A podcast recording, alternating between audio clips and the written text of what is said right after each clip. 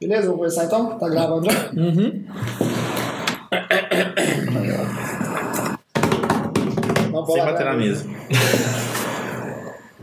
E depois vai pôr. Então, ó, só pra entender, vai ter uma vinhetinha, então ele já pode chegar e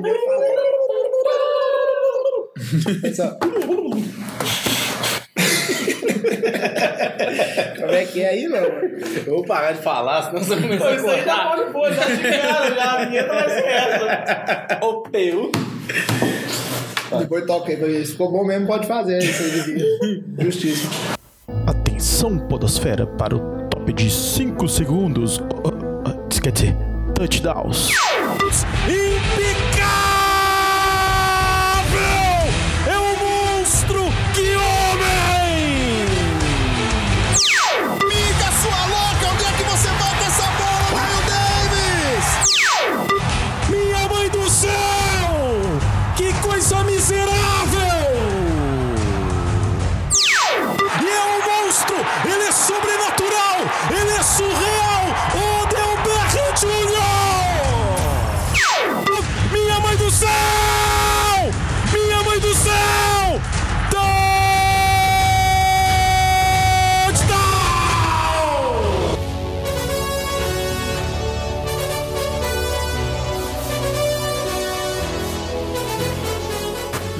Esse podcast que ainda não tem nome.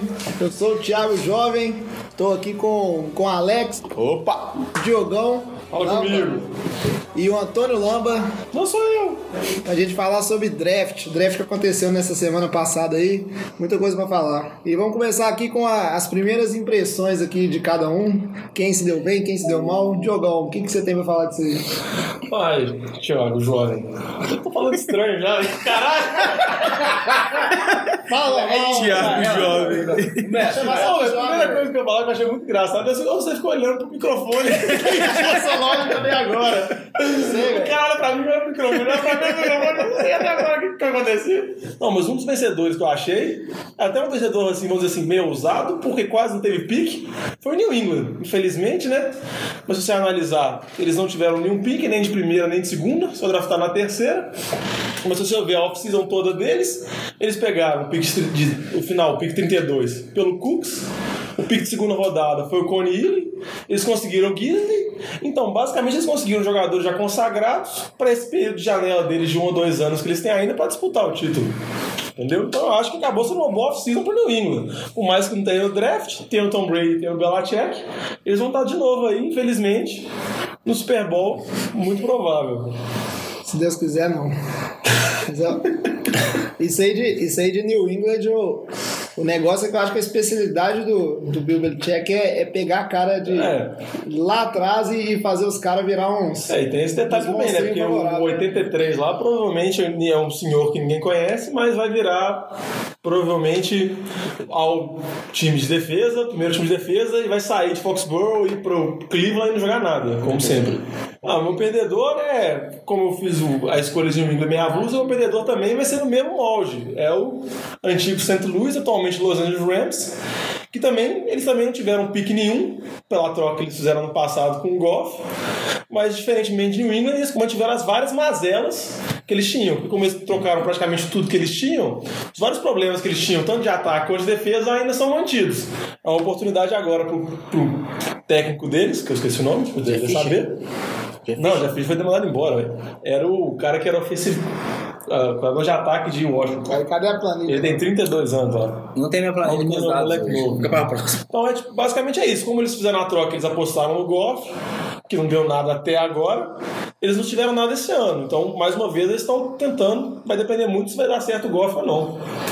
Mas, Não, pode mas eu acho que ainda concordo com o que você falou. Tipo assim, um time que tem um QB que foi calor no ano passado, o running back também tá no terceiro ano dele agora, Todd Gurley. É.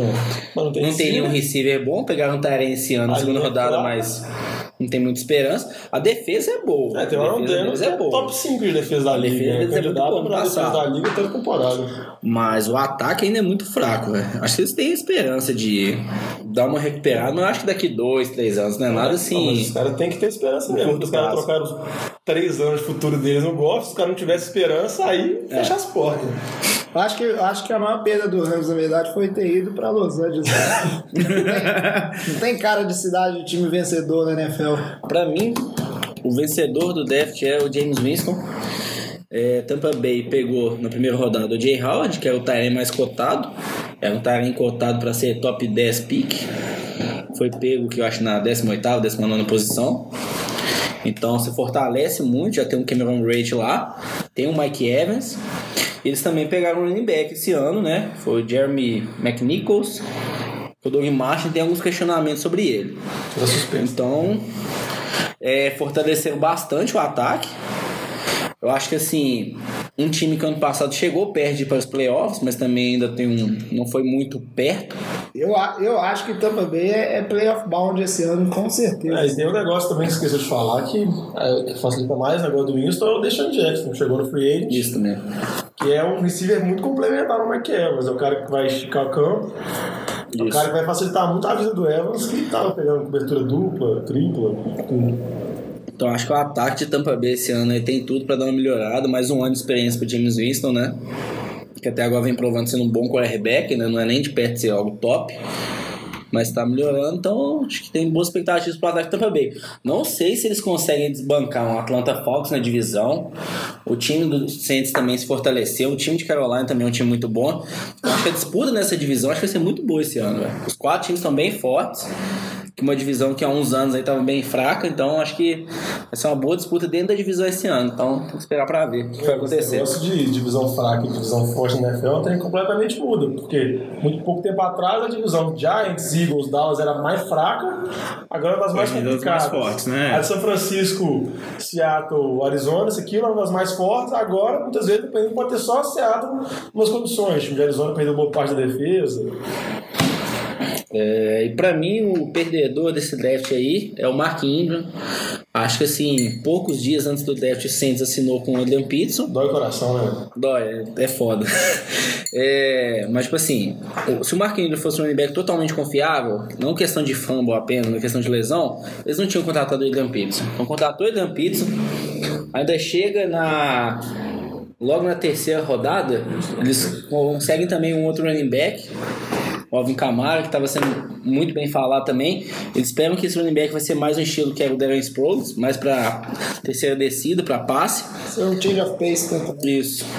Então acho que assim, a chegada desses dois running backs mostra que, tipo assim, o Saints confia que o Mark Ingram é um bom running back, mas não totalmente. Tanto que até um, na- comentários que na contratação do Dylan Peterson, o salário dele foi menor que o do Mark Ingram. Acho que até a questão de ego ali dentro da equipe para não gerar muita discussão.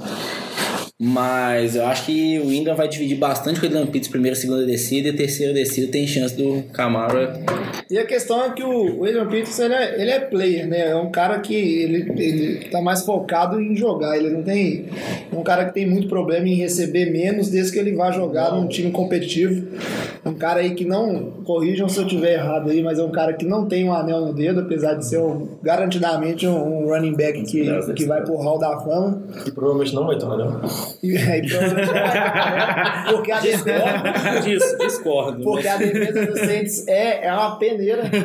Apesar que o Saints se reforçou bem também, né, na, na defesa. Ou pelo menos procurou se, se reforçar. Então, uma coisa Mas é- do Peterson que vale a pena falar é que é um cara que já teve a volta na carreira depois do problema que teve com a suspensa, já teve lesão grave. Então, por mais que muita gente já descarta ele, porque ele é um running back de mais de 30 anos, que atualmente na NFL é raro, mas é que a gente está falando da exceção da regra. Ah, o cara Ele é um monstro. cara que ele é um monstro. Ele é um cara que, dependendo se ele estiver motivado, tiver condições físicas, Não, em termos de talento, É, ele por mais que ele não-. Por mais que ele não tenha tanta velocidade mais, como no, Não, né, há, há anos atrás aí, mas o cara continua tendo visão de jogo, continua sendo um bom jogador. Não, se você pensar também, o, o salário do Adrian Peterson no Saints é menor que o salário do Frank Gore no Indianapolis Colts. Mas é Você você paga pensar, por idade, né? Não, então você pensar assim, qual você preferiu ter no seu time, Frank Gore ou Adrian Peterson? Acho que o Adrian Peterson é um running back mais Talvez completo. a mãe do Frank Gore tenha dúvida nas respostas, né? O Adrian Peterson é um running back mais completo, eu acho. Ele não é bom pra receber, não. Ele não é um bom recebedor. Mas eu acho que assim, a segurança ali pra uma goal line, seja. Então acho que vai ser melhor.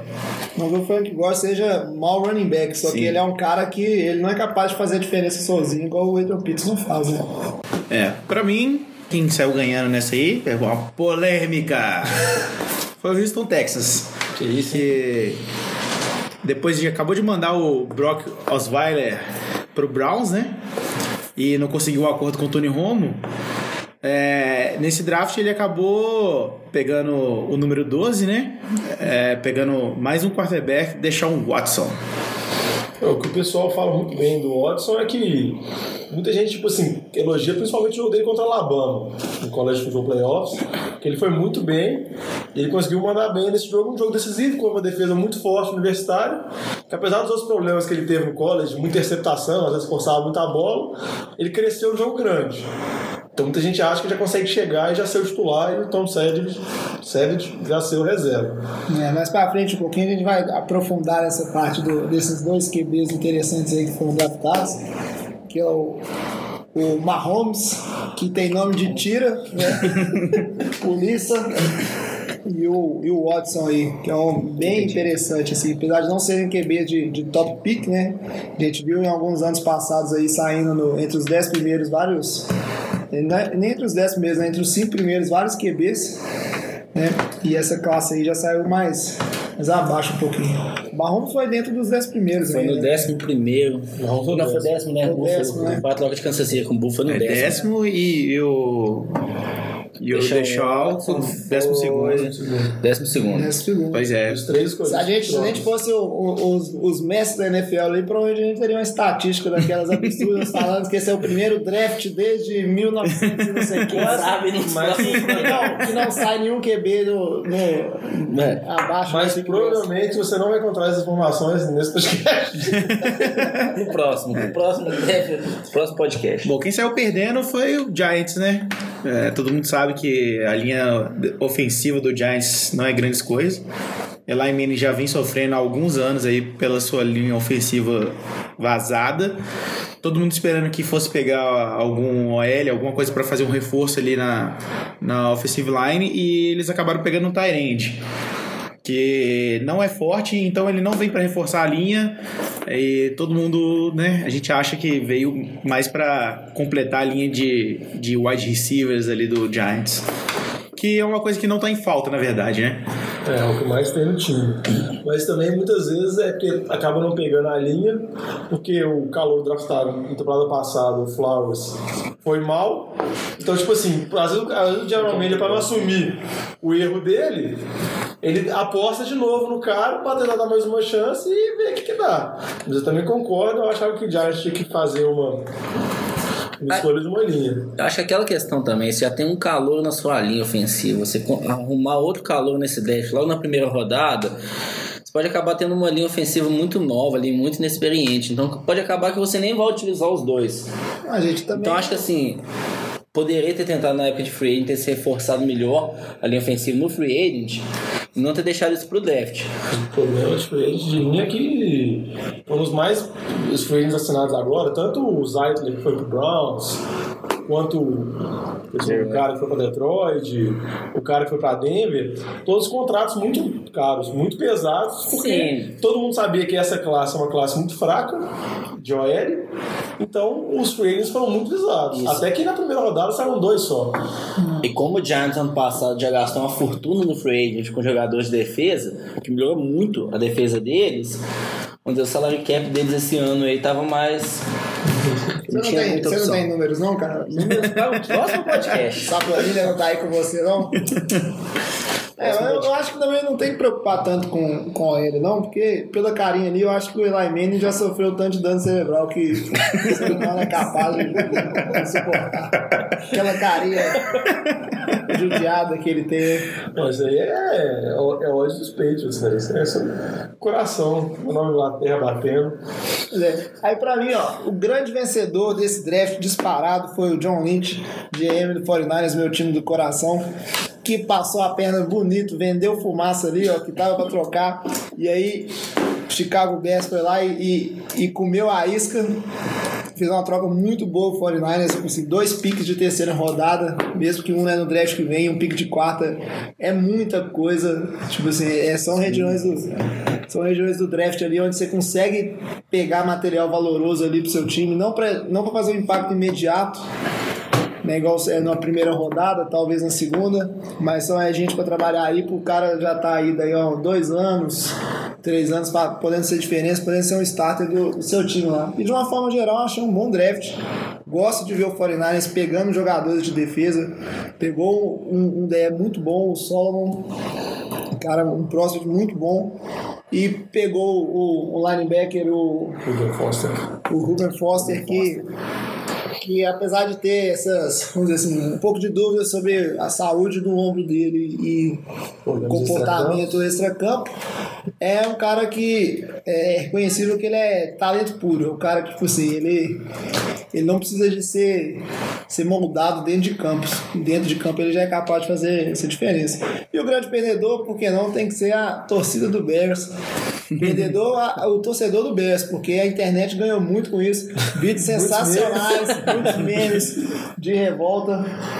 Ah, de mandar um abraço pro Batatinha, nosso amigo aí, torcedor do Bears, que sofreu muito bullying da gente aqui. E de uma forma geral, eu acho que não convém nem falar dos outros picks do, do Chicago Bears, não, porque pegar o, o Mitchell Trubisky trocando, vendendo a alma pegar um QB que jogou 16 jogos, pode ser que eu pague minha língua ali, ele é o. Vai ser o novo Aaron Bem, bem questionável ainda. Mas assim, é, fora o fato que o ambiente do Bears não é um ambiente propício para QB no momento. Assim. Você continua com a, com a linha muito vazada. O Bears ainda perdeu os principais wide receivers no free agent aí. E cá pra O nós. receiver do time é o Kenneth Meredith. Merda. Pois é. Quem que eu o-? Mas é que Miller quebrou a perna. Não, O e, time não tem um corpo de receiver, não tem uma linha ofensiva, igual você falou. pois é, então vai jogar assim- o menino pros lobos, né? É. O menino não, porque provavelmente ele vai, vai comer um banco aí. É, eles assinaram um contrato de. Foi 16 milhões com 18 Mike, milhões. 18 milhões com o Mike Lennon. Acho que eles esperam no mínimo um, dois anos aí utilizar o Lennon e deixar o mas Trubisky se é. desenvolvendo, né? Porque Mas o eu Glennon- acho, eu se eu fosse o Glenn, eu, eu, eu fingi uma lesão, porque o, o negócio não tá Não, bom. mas o negócio do Glennon é que só o primeiro ano dele é garantido. Os Então, outros é. anos aí Ah, já não são garantidos, ele pode ser cortado. Ao contrário do que muita, muita gente acha, eu, não é que 45 milhões não é 45 Chicago milhões. pagou uma fortuna, não sei o que. Chicago fez um contrato razoável, mas aí o cara é garantido só um ano ali, se precisar renovar mais. Então, em termos financeiros, Chicago não, não mandou mal, não. Mas assim, esse menino aí vai, vai passar muito perrengue. E só reforçar aquele negócio que você falou de São Francisco se deu muito bem mesmo, é que teve umas reportagens que saíram, eu vi dos dias lá cá fora do CBS, falando que São Francisco, São Francisco se, deu, se deu tão bem que, que eles falaram do- dos três picks que, do, do board dele, eles conseguiram pegar dois. Eles falaram que se o se quando foi trocado, caso Chicago tivesse trocado, tivesse pegado o Solomon Thomas, existia a possibilidade de São Francisco dar o reach e pegar o Foster na terceira posição já. Que eles no começo não sabiam que o Chicago ia pegar, existia essa especulação, que eles gostavam muito do Foster. Que o plano deles era, se caso não chegasse o Thomas, era trocar para trás e pegar o Foster depois. Mas acabou dando tão certo que eles foram lá, conseguiram, o Chicago não pegou o Thomas, o Thomas voltou para São Francisco, seria o pique dele na segunda rodada. Eles ainda no final do, da primeira rodada conseguiram trocar para pegar o Foster na New Orleans. Mas eles consideravam assim o Ruben Foster como se fosse um top 3 pick Considerava, terceiro. é. Eu acho que isso daí é muito assim de é, o que o general manager, o que o head coach vai falar pra mídia que o jogador vai ver. Não, eu ou não seja- acho que assim o Ruben Foster em um top 3 pick. Se o San Francisco tivesse ficado em terceiro e o Chicago tivesse ficado segundo, se o Solomon tivesse ido pro Chicago, então o San Francisco deveria ter pegado o Ruben Foster, seguindo essa lógica.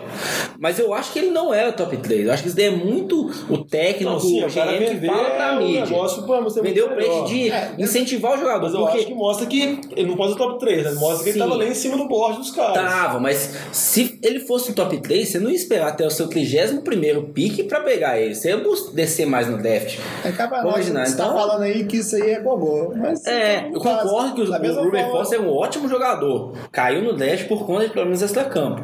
Mas assim, você falar que é o top 3 pick, eu acho que foi muito assim, jogar na mídia só pro jogador ficar com uma pensamento positivo ali. Ah, eles me queriam como top 3 pick. Pois é, Lamba, mas vender fumaça todo mundo faz. Da mesma forma que a gente tá tentando convencer a galera que a gente sabe de futebol americano. sabe? Mas não vamos alongar muito nesse assunto, não. Vamos falar um pouco do draft, especialmente do draft de Cleveland, que foi o, o Cle- Cleveland que está surpreendendo aí. Tanto a, a, a mídia especializada quanto seus torcedores, que tá tomando umas decisões muito interessantes nesses drafts aí. Não, mas é. Vou falar com vocês. Começando no passado, Era, né? era, era chacota, mas dá pra ver que a mudança está acontecendo em vários esportes. Cavaliers campeão, Cleveland Indians foi finalista da MLB, agora Cleveland Browns parece estar tomando um rumo. Ah, mas você Parece. acha que tem relação? De tipo Não, assim, eu eu acho que um. dá certo, mas eu Não, acho que é relação tipo- de eu ter um sucesso Não, no basquete não foi tem, apenas não tem coincidência, então. Mas eu acho que aquela zica, aquela cabeça de burro que estava enterrada debaixo do estádio de Ohio, aquele negócio deu uma amenizada. Porque Alguém se deve você ter depois- cavado, deve ter É, tirado lá. Depois, se vocês quiserem ver, vê um documentário chamado Believeland, da ESPN, 30 for 30. É muito interessante, que mostra o tanto de zica que Cleveland teve de todos os esportes. De pensar que ganhar e na última hora, sempre mostrar esse sofrimento. Não tô falando que tem a ver uma coisa ou outra. Mas é moral, é maré. A maré parece estar virando e parece que tá se aliviando um pouco pros Browns. Eu acho que eles começaram assim, foi no draft do ano passado. O draft do ano passado eles já tinham top pick, só que eles resolveram trocar. Eles fizeram uma troca assim, que no final aparentemente foi vantajosa pra eles, né? É, depende de ver que começa a virar, né? Exatamente. Eles trocaram lá com Filadélfia, fizeram uma troca muito grande, pegando muitos picks de Filadélfia desse ano, segundo pick ainda do ano que vem também de Filadélfia. Então, assim, eles a estratégia de Cleveland mudou do ano, pra, do ano passado para agora já. Ano passado eles cederam um top, o segundo pick, né? É o segundo pick deles, que era o segundo Primeiro pick é overall no draft. Então, eles trocaram por- pelo primeiro pick do ano passado, o primeiro pick desse ano e o segundo ano que vem.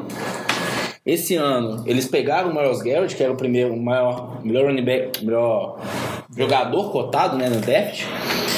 É, o 12 pick deles, eles trocaram com o Houston pelo primeiro pick dessa rodada de Houston desse ano. Também o primeiro pick de Houston no ano seguinte. Basicamente, eles acabaram com todos os piques de Houston no futuro É. próximo. Além disso, teve a compra do Osweiler, que eles aceitaram assim, não, você me dá um Osweiler pra eu assumir o contrato dele, você me dá um pique de segunda rodada. Ou seja, o pique de segunda rodada de Houston, desse, do ano seguinte, né, de 2018, valeu um contrato do Osweiler, que não sei quantos milhões que era, era muito dinheiro. Como é que chama o GM de, de Cleveland?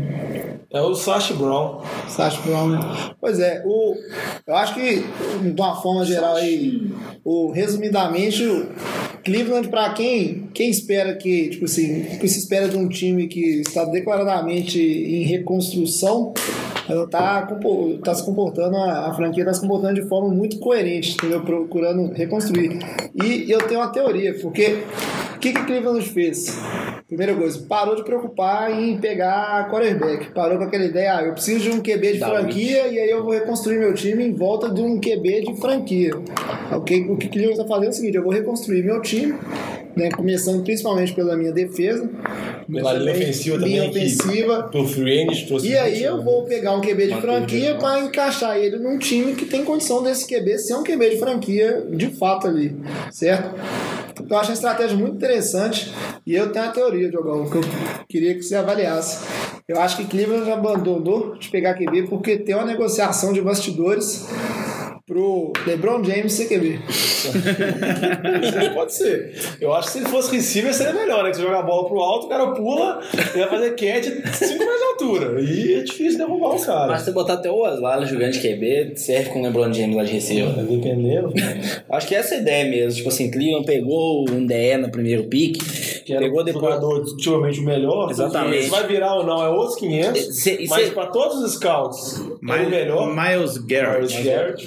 Você vê que tem muita discussão assim, a mídia, a mídia cai em cima quando fala de quarterback, porque sabe que o quarterback é o que resolve o time. Então, tipo assim, Cleveland não caiu nesse negócio da mídia, soube organizar bem o draft, pegou o melhor jogador disponível, pegou o Miles Garrett, depois pegou o Jabil Peppers, que é um safety muito bem cotado também. É, um cara que Na joga em múltipas posições, Múltiplas joga de posições, em o cara joga de retornador, jogou wildcat QB. Tipo assim, eu vi alguns scouts falando mal dele porque considerava uma desvantagem jogar em várias. Mas eu acho que depende da No seu utilização do 25º treinador. pique? Não, é, não, mas é porque muita gente critica que fala que ele joga em todas, mas não joga em nenhuma. Uhum. Porque uma coisa é college, outra coisa é NFL. Mas eu acho que cabe ao, ao treinador lá, o Hugh Jackman, conseguir utilizar ele. Porque ele é um cara que já mostrou talento, tem uma força física muito grande.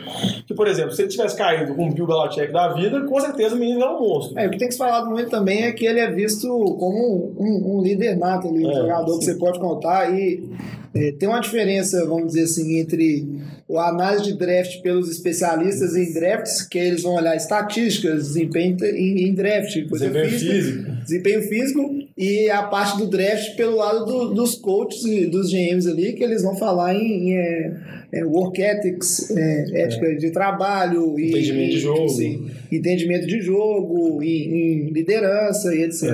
Então eu acho que só pra fechar aqui a questão de Cleveland, tipo assim, eles pegaram um quarterback também. Cleveland. Cleveland. Cleveland.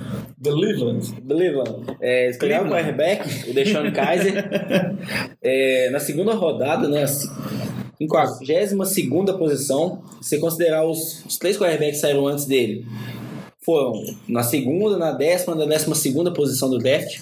Então, comparado aos três primeiros, teve uma diferença muito grande do número de picks. Então, eles souberam esperar para arriscar no quarterback num pique deles de meio da segunda rodada. Trocaram. Exatamente. Então, tipo assim, eles não fizeram um reach, eles não tiveram desespero de pegar um quarterback cedo. É Eles tiveram paciência. É, e só lembrando que, por exemplo, eles podiam ter feito esse reach, esse troca, porque eles fizeram no final da primeira rodada para pegar o Tyrene, o David Njoku, que é o Tyrene de Miami, que é um Tyrene muito jovem, muito promissor. Eles até confiam bastante nesse Tyrene, que até um dia depois do, desse, do Tyrene ser selecionado, o, o Gary Barnes foi dispensado, que vai ter o menino agora vai ter tempo para desenvolver. Ainda pelos especialistas ele é muito cru, mas ele vai ter tempo de jogo e tempo para aprender, que para Tyrene geralmente é uma coisa que demora mais tempo que outras posições na liga. How cool is this? How cool is this? Outra coisa interessante que a gente viu nesse draft aí, é, vocês estavam falando aí de, de como o Cleveland está sabendo é, esperar, não, não querer é, dar reach para pegar um QB ali, um possível QB de franquia. A gente viu três times aí dando esse reach, subindo. Houston chegou a subir? Subiu, Foi, subiu subiu, né? Todos os três subiram. Subiram no, no draft aí o, o, pra tentar pegar, tipo assim, pegar um QB que essas franquias acreditam que sejam o, o- vamos dizer assim, o, o futuro do, do ataque de seus times aí. Que no caso Chicago, que deixou seus fãs muito, muito é, ensandecidos com a, com a decisão né, tomada de trocar. É. Kansas City também que subiu, que aí, na minha avaliação, foi, uma, foi uma- um, bom, um bom movimento, né? uma, uma boa escolha. E, e Houston, né? Que também subiu de posição para pegar um bebê que também acho que mandou muito bem. Eu acho que nessa história aí só Chicago que É ficou porque eu acho que tem ar, que, o né? que tem que analisar é que os três são situações muito diferentes.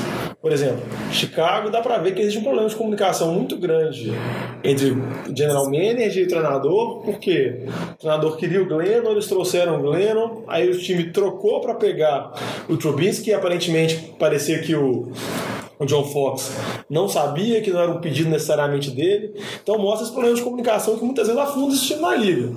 Porque não dá pra saber. E também o John Fox também não é o treinador mais conhecido para desenvolver QB. Exatamente. É essa questão mesmo, assim, Chicago sacrificou o terceiro pique deles esse ano, o quarto pique deles esse ano e o quarto pique deles ano que vem. Pra subir das terceira pra segunda posição. A questão acho que foi muito assim, receio de outro time pegar o, o Trubisky em segundo, né? Porque É, Primeiro que assim, Chicago, se Chicago quisesse, se São Francisco quisesse, não teria trocado. Acredito que o receio foi maior foi Jets Foi ou então Cleveland. Que tinham a especulação muito, porque ele, ele, é, ele, é, ele é de Ohio, do, do QB. Sim, mas acho, acho que foi muita questão Não, de é, foi muito especulação. mais fumaça e eles acreditaram. Exatamente, o Chicago caiu na mídia. Igual eu falei, tipo, a questão da mídia jogando em cima, Chicago desesperou. Porque você via desde o ano passado, Cleveland ano passado não pegou o Carson Wentz.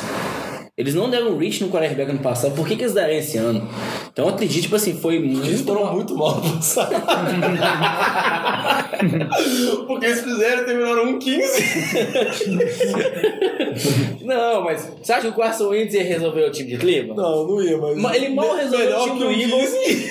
Não, mas ele. Mas, Diogo, não. eles conseguiram ser pior do que Fran- São Francisco, cara. Então, você vê Mas o eu tanto acho que foi, assim- mal, foi ruim. Cleveland terminou um 15 ano passado, mas teve alguns jogos de Cleveland que tiveram um certo equilíbrio. Ah, Não foi assim, tipo, um time que jogou mal completamente. pouco não foi playoffs. Acredito que teve um certo equilíbrio em alguns jogos. Tipo assim, o time não tinha um, um bom elenco. Um péssimo elenco, vamos dizer assim. Não tinha profundidade de elenco. Mas eles tiveram com jogos equilibrados. Não equilibrados a ponto de ganhar. Mas assim, não perdeu assim, jogando muito mal. Então eu acho que assim. Não, mas é o mínimo que você espera. que ele seja um time da NFL que dê jogo. É, mas eu acho que assim, Chicago desesperou por conta disso. Eles, Eu acho, Cleveland eu não acho que na verdade não, não é o mínimo que se espera, não, porque se fosse o mínimo, acho que Cleveland teria pegado pelo menos um, um prime time esse ano aí. É, nem isso, cara, conseguiu, Como, coitado. como o Mr. Goodell lá colocou o Cleveland pra jogar todo domingo, uma hora da tarde, eu acho que ninguém tá esperando um, um bom jogo, não. É, mas acho que a ideia geral, assim, o argumento geral que ficou foi bem esse, de tipo assim, Chicago fez uma- um péssimo move, né? Não precisava ter feito essa troca. O pique do Trubisky, em- como terceiro pique, já seria muito questionável. E se ainda fazer uma troca para subir de terceiro para segundo, gerou mais, assim, mais confusão mesmo, mais críticas a escolha de Chicago. É como você comentou mesmo, já tinha o Lennon. Ah, tudo bem, É, você ter o Lennon é bom porque você pode ter o Trubisky é. como um ano É, tipo o principal problema que eu acho é que tem essa confusão que você não sabe exatamente o que, que a equipe quer. Você não vê uma tendência no negócio, você não vê um pensamento. Isso que é o problema. Por exemplo, se Chicago tivesse, pelo menos, é porque esse pique de Chicago foi uma surpresa tanto para quase pra todo mundo. A torcida não esperava, boa parte dos general managers da liga não esperavam, quase nenhum mock tinha. Então foi uma surpresa completa. E o problema é que é o seguinte: se Chicago tivesse uma certeza, pra mim não tem problema. Se o QB se pagar, você resolve boa parte dos seus problemas. Mas é essa confusão, entendeu? Tem uma, uma falta de comunicação entre general manager e negócio. Aí a pergunta que eu faço: se Chicago terminar, por exemplo, 4-12, que garante que o John Fox vai ser treinador no ano que vem? Às vezes, que garante que o general manager vai ser mantido? Aí quando você vê assim, muitas vezes o QB até pode ser talentoso, sem entrar nesse mérito Trubisky, mas pode ficar uma situação tão instável de mudança de treinador, de mudança de diretoria, que nada vira, que foi aconteceu com o Cleveland 10 anos atrás. Entendeu? Tem 10 anos que está nisso. O principal problema que eu acho é a falta de você ter uma direção da a definição. É, você tem uma diretriz. E tá junto, tanto a comissão quanto o general manager e, e o staff. É, mas eu acho que assim, pelo menos isso você vê no futebol americano é mais consistente assim, que você compara com o futebol brasileiro. O futebol brasileiro, um técnico que tá mal, daqui dois meses ele vai ser mandado embora, daqui seis meses ele é mandado embora. Lá no futebol americano você tem um pensamento mais de longo prazo. Tem, mas Você vê, tem um limite, tem um limite assim do que você aceita, que ele tá fazendo.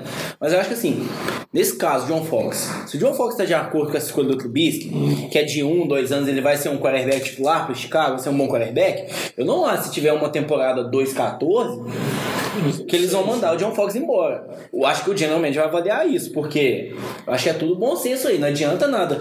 Você pegar um quarterback novo que precisa de desenvolvimento, pra depois ainda daqui a um ano já mandar o General Manager embora, já mandar o técnico sim. embora. Então, Não, aí eu- vai eu- resolver. Eu concordo com você, mas é que por algumas coisas, algumas notícias que você vê de Chicago, não aparece muito bem. Mas, por exemplo, mas se você for levar pro caso do segundo que foi draftado, que foi o Mahomes, você vê que já tem um pensamento ali. Por exemplo, o Andy Reid, que é um cara que estava em Green Bay quando foi draftado o Favre, que ele fala que ele vê o, o Mahomes como um, um como um potencial QB. Ele é um QB que tem um braço muito bom, mas ainda é muito cru, tem problema de leitura, força muita bola. E ele tá indo para um time consolidado, que tem um treinador consolidado, tem um QB que a principal habilidade dele é ser play manager, é saber administrar o jogo, é saber controlar isso. E o Mahomes vai ficar provavelmente dois anos no banco, que é o Alex Smith tem mais contrato de mais dois anos com essa vai aprender e eu boto muita fé que o Mahomes vai virar. Até mais que o Trubisky, sem nem saber se um é mais ou menos prospecto que o outro, pelas condições que estão chegando. É, eu Eu concordo. tipo assim, daqui dois, três anos, a chance do Patrick Mahomes ser um quarterback na liga muito melhor, muito mais qualificado do que o Trubisky é maior. É, porque é só você lembrar daquele, daquele, daquele exemplo clássico do draft, por exemplo, do Alex Smith e do Aaron Rodgers. Se o Aaron Rodgers tivesse ido para São Francisco com o pick 1, ele seria o mesmo? Provavelmente não.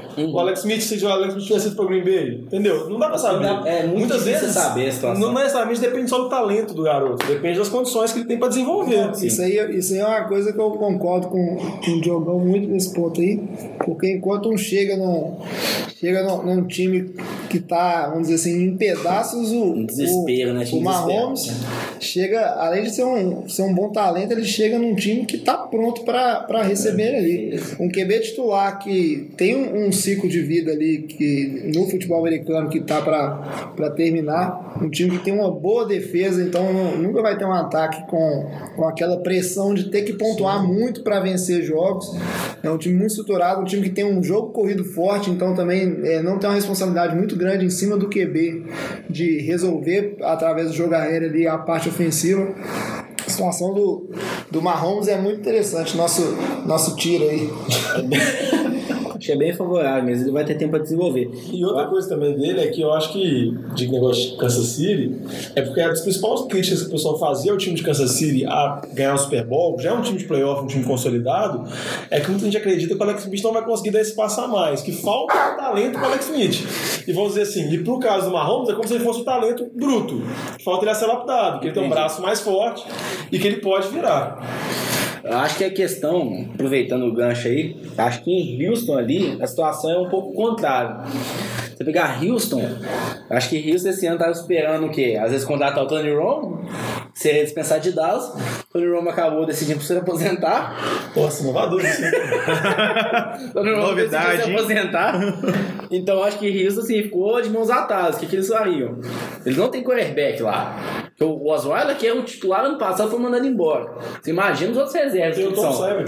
É, ótimo. Os outros quarterbacks que existem lá. melhor que o Osweiler. Ah, mas jogar melhor que o Osweiler, minha mãe ali de quarterback joga melhor. Então acho que assim, Houston tinha uma necessidade desse level de draftar um quarterback para avaliar se ele poderia ser titular na equipe. Aí depois, você teve o Trubisky, já foi ali no segundo pick, que é algo que ninguém esperava. Você teve o Patrick Mahomes no décimo pick, que também ninguém esperava que fosse tão cedo. Houston acabou se sentindo um pouco desesperado. Ele não sabia o que fazer. Eu acho assim, quando viu o board lá no draft, Houston sabia que, tipo assim, depois do Kansas City, era o Saints. O Saints tinha uma defesa muito fraca. Provavelmente não pegaria o quarterback. Então por isso não se preocupou em trocar. Aí o 12 pick, Houston trocou com o Cleveland. Ah, Você até avalia aí. Já tá salvo o número de ligação já. Tá... já,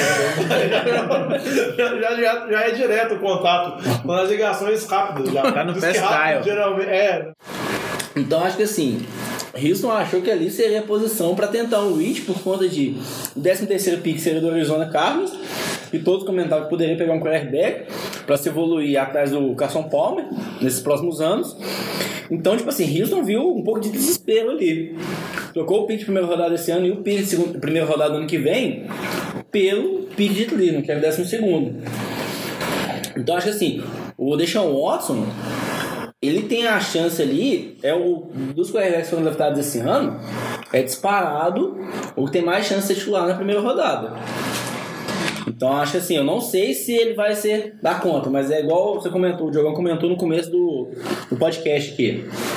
Nos jogos decisivos no college, o Deshaun Watson mostrou muita frieza. Ele estava perdendo de 14 pontos de Alabama. Ele conseguiu virar o jogo. Então, tipo assim, ele mostrou muito. A parte psicológica dele foi muito forte. Que às vezes o que mais acontece com esses jogadores que saem do, do college é isso. Eles não têm um psicológico muito bom.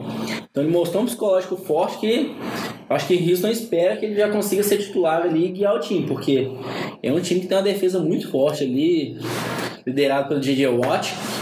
É o time mais forte na divisão deles. Tipo assim, mais forte que Colts, que Tennessee, que Jaguars. Eles são time. Tennessee e Jaguars são times que têm elenco muito novo.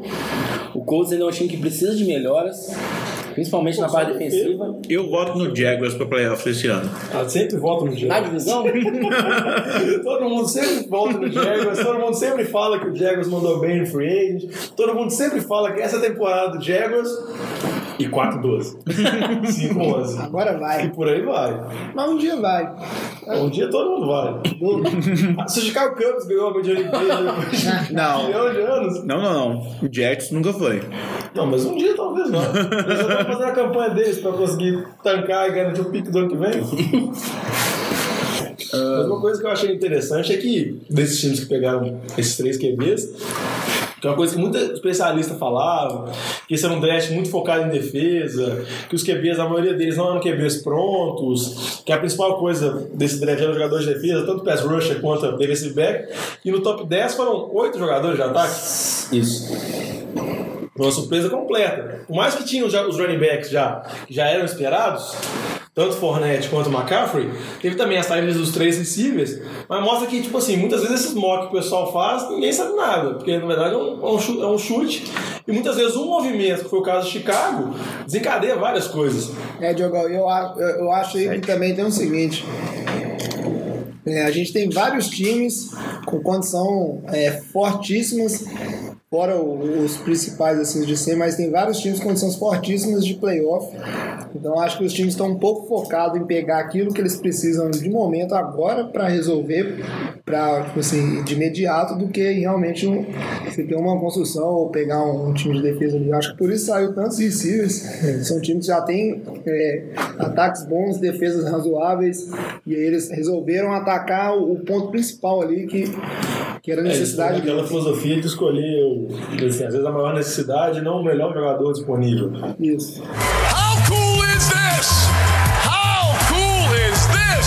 Mas outra coisa interessante que teve nesse, nesse draft também foi o, a questão do- dos running backs aí, né? É, porque até umas temporadas atrás tinha essas teorias muitas vezes que não vale a pena draftar running back em primeira rodada, tinha todos esses papos, que acabaram muitas vezes jogando por água. Principalmente por causa do ano passado, do né? Foi muito bem. Eu acho que até um risco de assim, o Ezequiel Elliott ano que vem. Ano passado foi o pique, foi quarto, quarto pique? Quarto pique ano passado. Mas ele que era num time que, vamos imaginar, tem uma linha ofensiva muito boa. Tem um receiver no Dez Bryant muito bom. Tem um Tyrant de item bom também. Tinha expectativa de ser o Tony Romo, mas o Dak Prescott entrou muito bem. Então você pensar, ele entrou no ambiente ali, num time que estava muito bem montado. Então ele teve muitas condições para ter um bom sucesso ali. Aí esse ano, que foi o caso no quarto pick, foi o, o Jaguars, selecionou o Fournette. E o Carolina, no oitavo pick, selecionou o McCaffrey. Eu não sei se eles vão conseguir replicar o sucesso que o Ezequiel Elliott teve. Então, provavelmente não, porque o Ezequiel é o mais talentoso deles. O que eu acho que eu vejo é do, por exemplo, do Jaguars, o Jaguars é um time que, por exemplo, ele se fortaleceu novamente bem nos free agents. Trouxe Calais Campbell, trouxe o Barry Church, trouxe jogadores importantes para a defesa deles, que de nome é muito boa. Vai ficar 4-2. Mas vai ficar 4-12 também, provavelmente. o problema principal do Jaguars era qual? QB, Blainão Gabbert da massa, Não, você tá falando Blake Bortles. é o Blake Bortles, perdão, sempre confundo os dois porque são péssimos. Não, mas o Blake Bortles eu acho que ele é razoável. É razoável, se você gosta de interceptação, é razoável. Não, mas o que que seria a opção deles? Dá dar um novo QB? O Não, Blake Bortles ainda é novo. Não, é novo, tempo por isso que eles vão morrer abraçados com eles. o outro problema dele é a linha, que é um dos maiores problemas da liga, desse tipo de draft. Então, vamos dizer assim, das maiores dificuldades que eles tinham, eles não tinham nenhuma oferta ali. Então, o que eles podiam pegar? Eles teriam, pegar um, um corner, o Atmore, vai pegar um DE, e esses jogadores que acabam nem sendo tão utilizados. Então eles preferiram escolher um jogador que daria, vamos dizer assim, maior upgrade no time. Seria o Fournette, que melhora consideravelmente em relação ao Ivory e ao Yeldon, e que também para tentar aliviar o Borges, para ver se ele não lança 5 interceptações na temporada. né? Só umas 20. Não é, e não faça o ponto de garbage time também, que é outro. Eu acho que a questão também é assim, é... o Jaguars tem o quarto pick esse ano. Eles provavelmente, se eles queriam muito o se eles achavam que o Fournette valia o quarto pick, eles pegariam, mas acredito que não. Acho que eles tinham na mente que o Fournette não era o quarto melhor jogador disponível no draft. É, que assim, eu acho que assim, Se o Jaguars... fosse melhor, eles não pegariam, eles pegaram. que é isso? Foi no mínimo contraditório que você falou, viu? Eu acho que assim, Faltou um não. Eu acredito que o Jaguars não avaliava o Fournette como o quarto melhor jogador do draft.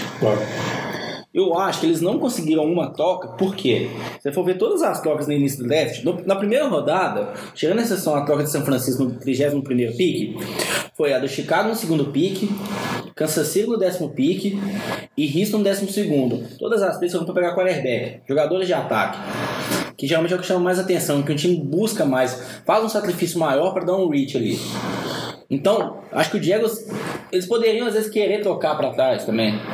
Mas eles não conseguiriam, acho que eles não iriam conseguir trocar o quarto pick com outro time. Eu acho isso. Eles não iriam conseguir um bom valor de troca. Sobrando, vamos considerar que eles não conseguem trocar, eu acho que eles teriam que pegar um jogador. Então eles avaliaram assim: ah, o melhor jogador no draft não é esse, mas o que melhor pode auxiliar o nosso time é o Fournette. Então acho que assim. A latência que eles tinham time. Eu acho que, ao contrário do que as estatísticas dizem, o Jaguars é um time também que acha que tem capacidade de ir para playoffs. Pelo menos eles têm essa, essa visão de que estamos melhorando e realmente, do, Trouxe do que era, melhorou um pouco assim do que era. Não, Continua O time, é, o time mas melhora a cada É. temporada. Melhorou, Só que então. a minha dúvida é. acho que como, como vários, vários times assim, o Jaguars tentou é, atacar ali o que seria uma necessidade imediata. Concordo com o Lamba com, com esse pensamento que talvez o Jaguars tentou fazer uma troca para baixo, só que não, não conseguiu. Aí não conseguindo, vamos pegar aquilo que interessa pra gente de imediato, porque não adianta nada você pegar um, um jogador de defesa ali que seja o, o, o melhor jogador disponível, né, o melhor atleta disponível e e seu time continuar com um problema no backfield enorme e você forçando seu QB a dar muito passe. Mas agora eu queria falar um pouco do senhor Christian McCaffrey. Que muitos estão dizendo aí que é o, é o, é o representante da nova geração de running backs da, da NFL. É, eu acho que a questão assim, o McCaffrey, que muitos falavam, se falava dele, é que ele é o running back mais pronto para a NFL. Ele é um running back que consegue jogar, o que eles chamam de third down back, né? Conseguia jogar as três descidas. Agora ele, ele correr entre os tecos. Exatamente, correr entre os tackles ele não seja, ele não tem um tamanho bom. Mas esse é avaliar, ele foi draftado para Carolina. Carolina que temos ali? Jonathan Stewart, que machuca todo ano. Mike Tobert, que é um fullback. Foi pra Buffalo. Então, É, planilha! Faltou informação a mais. Então, assim, não tem também um running back de terceira descida. Eu acho que a ideia inicial deles, a, ideia inicial deles do McCaffrey é usar ele pra terceira descida, como punch return, kick return. O que eu acho que a principal ideia deles é tentar dar um pouco de velocidade pro ataque de Carolina. Cara, eu acho que a ideia Porque não você é ter Kelvin Benjamin e Devin Funches, você tem duas balsas arrancando cada beirado do campo. Você dá um dinamismo ali e fica difícil demais. Ele dependeu do Ted Ginn, até que tanto o McCaffrey foi pro Saints, seu grande time, vai dropar umas bolas do Brilho lá, pra você, você ficar Normal. alegre. Mas aí, trouxe tanto o McCaffrey e também quando trouxe o, o receiver, que eu esqueci o nome na segunda rodada, que ambos os dois são pegadores de velocidade. São uns caras muito dinâmicos que tem que pôr a bola na mão deles. Que foi até uma frase que o Oliveira usou nessa temporada, foi nós temos que tentar facilitar as coisas do Ken Newton. A gente tem que tentar expor menos nosso QB. Tem que tentar levar menos pancada. Eu acho que a principal coisa que tentaram foi, foi dar velocidade, foi dar agilidade para esse ataque, que era um ataque que tinha dois receivers que são de esporte físico muito alto e muito fortes. Mas é Hoje, hoje o Panthers realmente conta muito com o que Newton resolve. É. A parte ofensiva ali. Porque querendo ou não, ele acaba resolvendo, né? Assim, não é Resolveu há suficiente. duas atrás. É. A- a- a Agora última- a coisa tá. Mas na última também a defesa não ajudou, né? A defesa foi bem fraca a defesa de Carolina ano passado. Não somente por ter perdido o Josh Norman, que foi prejudicou um pouco a defesa ali, essa perda. Mas assim, a defesa de Carolina ano passado teve jogos que tomavam muitos pontos. Muitos pontos. também, olha, olha depois Não, puxa as estatísticas fez um bom dele, jogo, mas- da, da, da temporada dele, De da metade pra frente, você vai ver que é uma das piores temporadas da história da liga. Sim, medíocres. Aí o problema também é que entra a questão de pressão também. Tem um quarterback ali, a sua defesa não joga bem, você acaba tendo mais pressão pra fazer mais pontos, aí o time começa a perder, e o time que ano passado foi pro Super, anterior foi pro Super Bowl, ele foi o MVP. Eu acho que é muito psicológico. Eu acho que pegar o jogo Porque ali, o Milton fica nervosinho, né? exatamente, fisicamente ali, tecnicamente, velho, que os jogadores que estão na NFL, os jogadores que saem no colo são muito bons. Mas a questão psicológica é o que mais define ali quando o jogador é diferenciado ou não. Acho que ele conseguir manter o mesmo nível ali de produtividade ao longo de todo o jogo, de toda a temporada, eu acho que é o que define um grande jogador de um jogador mediano. Mas o que vocês acham do fato do o McCaffrey tem, a, tem essa questão de não ter tamanho para correr entre os tackles, mas eu acho que ele vai correr entre os tackles também. Eu acho que inicialmente acho que- vai ser complementar o Stuart. Pois é, mas o pessoal tá Até falando porque muito que os caras estenderam o contrato do Stuart O- da temporada. Então eles. você precisa ter um carregador de piano no, É. no time ali, mas muito se diz que o, a forma como ele joga esse tipo de, de atleta, porque o, o college está sempre produzindo aquilo que a NFL precisa. Né? A, gente, a gente vê isso aí, o tipo de jogador que a NFL precisa. Com alguns anos você começa a produzir esse tipo de jogador em, em massa no, no college ali, depois que o estilo de jogo da NFL dá uma, uma variada. E diz muito que é, running backs como o McCaffrey vão ser o vão ser a, o tom do momento, assim. São, vão ser running backs mais visados no draft do que o, o estilo igual fosse o Fournette. É, acho que a questão é bem tipo assim, a gente tá vendo na NFL aí, a liga tá mudando a cada ano, saindo de uma liga que era muito focada no jogo corrido, focando agora mais no jogo aéreo. Tanto que você vê cada vez, todos os anos, tipo assim, quarterbacks, receivers batendo recordes aí. Eu acho que a expectativa sobre os running backs também é muito disso agora. O running back hoje tem capacidade de correr com a bola, mas também fazer um screen e receber um passe. Acho que os running backs multi, é, unidimensional, que era no caso até o Adrian Peterson. O Adrian Peterson não é um running back que recebe bem a bola. Eu acho que tá, tá ficando um pouco ultrapassado mesmo. Você viu hoje, é Levon Bell, David Johnson, são considerados um dos melhores running backs da liga. O Ezequiel Elliott também é bom na recepção, não como os outros dois, mas. Acho que até pode ser mais explorado. Exatamente. Então, assim, é bem a, a, a ideia da liga hoje, tá saindo muito assim, a dinâmica de corrida pro, mais para passe. Então, acho que é a exigência mais por esse tipo de running back.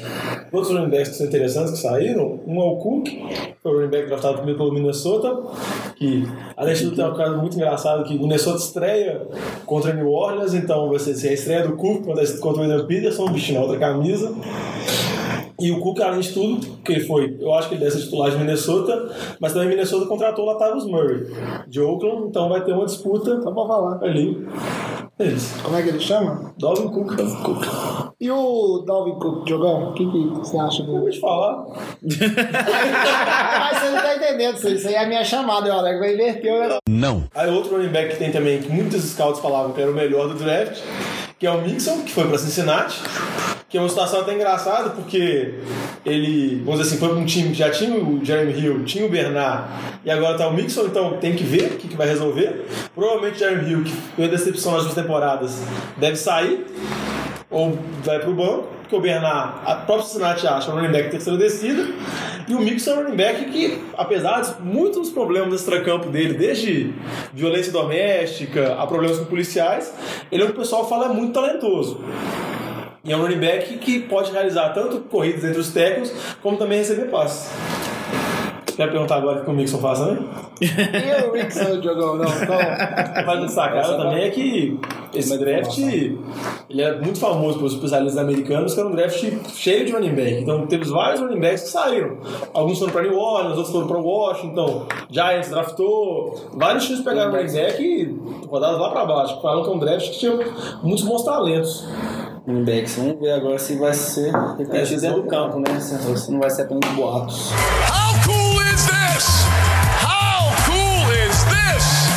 Passado o draft aí, ó, os times se, se reforçaram, estão se preparando aí pra temporada. Na opinião de, de vocês aí, mudou alguma coisa do que já era previsto? Não, eu, eu, meu sentimento é que não. Assim, acho que quem, quem a gente achava que ia mal deve continuar indo mal, quem a gente achava que ia bem. A única incógnita que eu vejo aí é mais é Houston, que está na mão do desempenho de um calouro na, na primeira temporada dele. Mas o resto dos times se reforçaram, mas acho que não é nada que causará um impacto tão grande assim de imediato. Não, eu acho que, por exemplo, Colts teve uma. O General Manager recente teve. reforçou muito bem a defesa, que era o problema recorrente do time.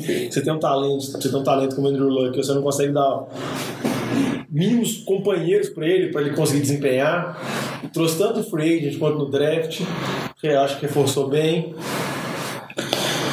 É, acho que como você falou mesmo, Houston vai ser a maior incógnita aí, né? Porque quando você avalia assim o, o a NFL, os jogadores que mais causam impacto é quarterback e talvez colocaria running back depois. Porque os jogadores de defesa, a defesa é mais equilibrada ali. Um jogador não faz um diferencial tão grande como um bom quarterback. Pô, não sei se você conhece o um tal back. de 99 do Houston. Mas o resto da defesa J.J. de. Watt. O J.J. Watt é um jogador. É o melhor é defensor da aquele- liga. Aquele louro alto, forte. É, não, é, não. É, ele é o irmão do TJ. É, Vai não. jogar em Pittsburgh agora. Mas o J.J. Watt é com certeza o melhor jogador defensivo da liga. Mas ano passado, Com certeza. Houston, eu, na minha opinião, sim. Mas. Houston ano passado. Houston ano passado não teve J.J. Watt boa parte da temporada. E foi para os playoffs. Então você vê que mesmo sem ele, a defesa conseguiu levar o time aos playoffs. Porque o ataque Brock Osweiler que não foi A esse gente, motivo. vê, a gente vê aí o. o Porque a divisão é assim, fraca, né? A gente vê aí o- a capacidade que, tipo assim, quando um QB, se ele for bom, se ele for talentoso, não QB, mas qualquer jogador é, entra num time que já tá pronto, a diferença que vale. A gente viu isso com o Dallas Cowboys na, na temporada passada. Dak Prescott, ele mandou muito bem, mas o time tá pronto para ele. Tem bons receivers, um bom tarende, uma boa linha. E aí entrou um, um corredor também, o, o Elliott, que é muito bom, muito talentoso, mas que tem uma linha já pronta, monstra. E isso também colaborou com, com o Prescott, mas a gente ainda tem que ver o que, que o Prescott tem para mostrar quando, quando esse time de Dallas der uma caída. Então o, o Watson, o Watson, Deixa o Watson. O Watson no, em Houston é outro bebê que cai num time que já tá, não vou dizer completamente pronto, mas ele tá formado para disputar playoffs. Até porque a divisão de Houston é, é fraca, né? Vamos dizer assim. Então, se Houston ano passado ficou. Vou fazer igual o Diogão fala, vou falar com convicção, parece que é verdade. Houston ano passado ficou 11 4 Não. 11 não, 11 4 11 4 não tem nem como, não nem 16 jogos. Deve ter ficado 10 6. Ficou 10 6 Essa aí é uma 7. Calma aí, deixa eu consultar o quê? Não precisa nem cortar, não. sete. Pode deixar, deixa eu consultar aqui. É... Não, acho que de qualquer forma, assim, se avaliar os primeiros picks. Não acabei de falar.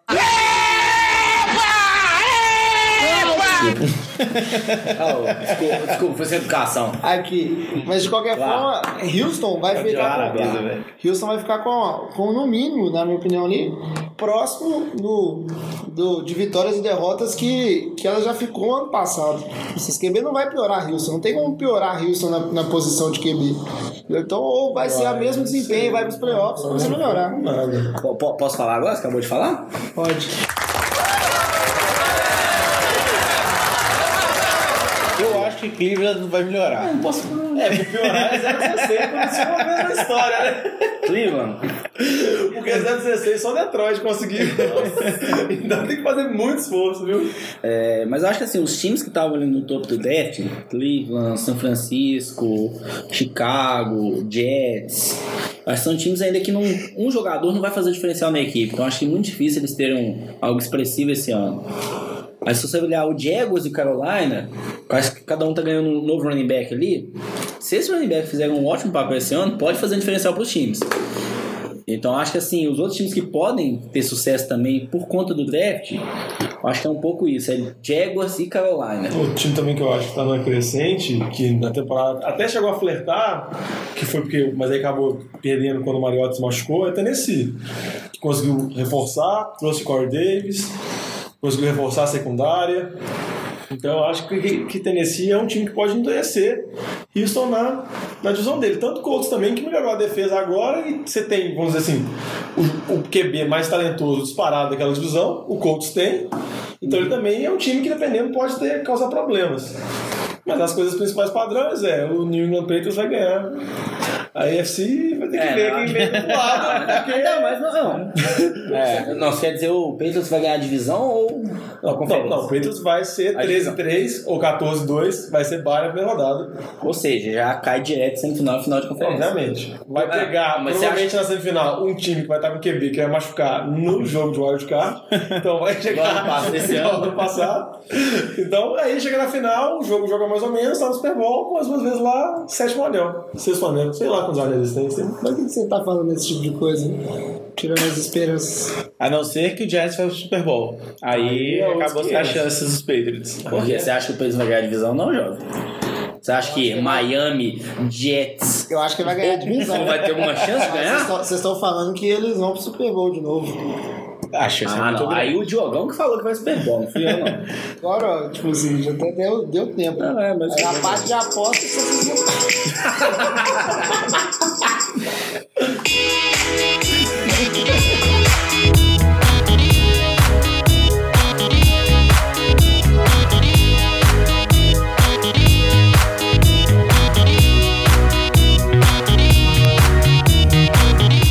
Então é isso aí.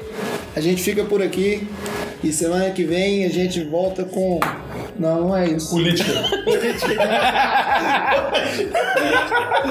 Vou fechar assim. Vai ficar desse jeito. Economia.